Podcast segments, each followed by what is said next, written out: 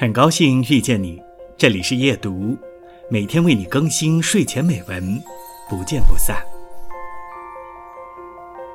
很多身在职场的人，平时看着觉得朝九晚五、匆匆忙忙的，但实际上，很多时候都是随波逐流，得过且过。我看过很多份简历，也面试过很多人，有不少已经步入职场多年，但职位却不高。这其中最重要的一个原因就是更换工作太频繁。任何一个职位的提升都不是一朝一夕的。刚工作一年半载，公司正准备提拔一些员工的时候，你却选择离职去其他公司上班，你永远也无法积蓄满那个能量槽，永远无法完成进阶。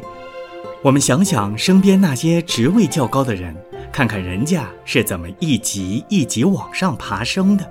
频繁更换工作，这样也使得很多人在重新求职的时候，永远都是应聘之前的职位，